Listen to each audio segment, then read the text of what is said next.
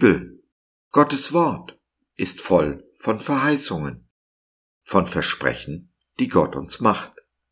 In loser Reihenfolge möchte ich sie mit dir durchgehen. Denn nur, wenn wir wissen, was Gott uns versprochen hat, können wir unser Geschenk auch auspacken. Dabei müssen wir nicht nur Gottes Verheißungen vertrauen, sondern auch den Wegen, die er uns führt, diese zu erlangen. Verheißungen fallen uns nicht in den Schoß. Wir müssen sie ergreifen und verteidigen.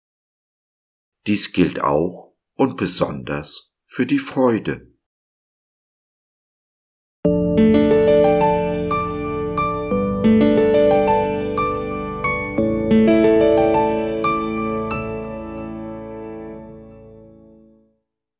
Freude.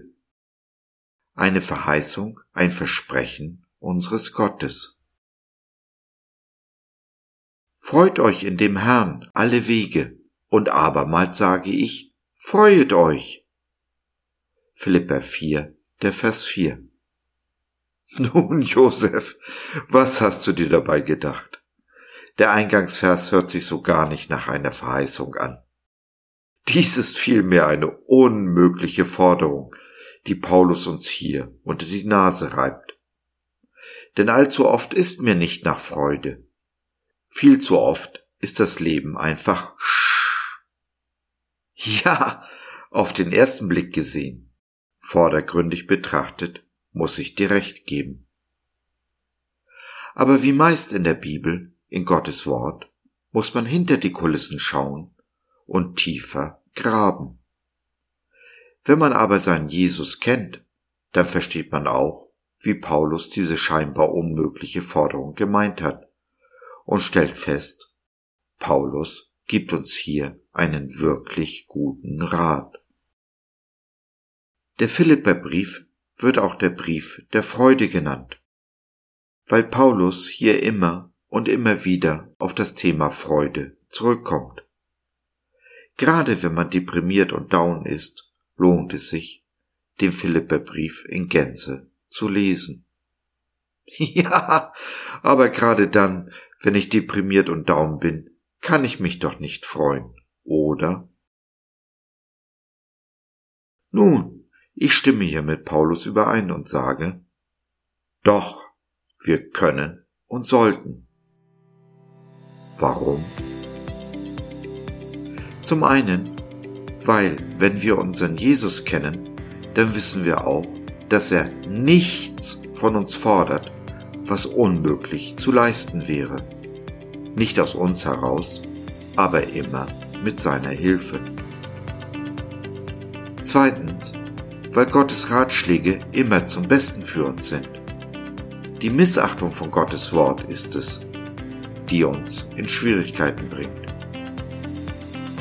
Und last but not least, Freude ist zwar eine Verheißung, aber wir müssen sie ergreifen. Sie fällt uns nicht einfach so in den Schoß.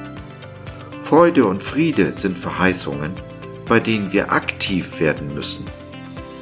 Dabei müssen wir sie nicht nur ergreifen, sondern auch vehement verteidigen.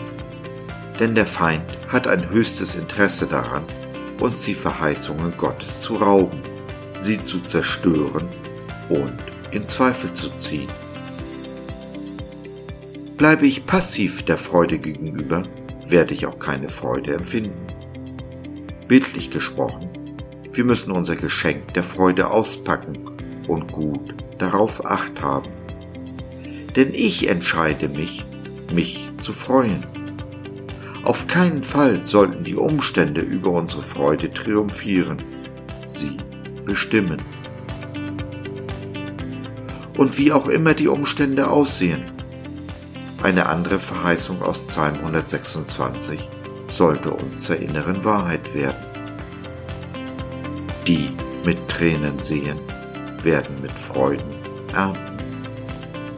Glauben wir das aus tiefstem Herzen, dann kann uns selbst der Feind in aller Trauer, in all dem Chaos und in aller Frustration die Freude nicht rauben. Dies wünsche ich dir nicht nur, es ist mein Gebet für dich und mich. Wenn du dich mit uns freuen willst, dann nimm doch Kontakt mit uns auf oder nutze unser Info- und Seelsorgetelefon www.gott.biz Glaube von seiner besten Seite.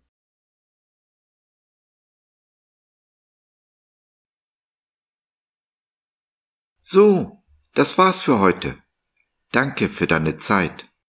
Wir freuen uns, dass du dabei warst und hoffen, wir konnten deinen Geist ein wenig anregen. Gerne würden wir von dir hören, mit dir reden, diskutieren und beten. Und gerne würden wir erfahren, wie du die Dinge siehst, wie du sie verstehst.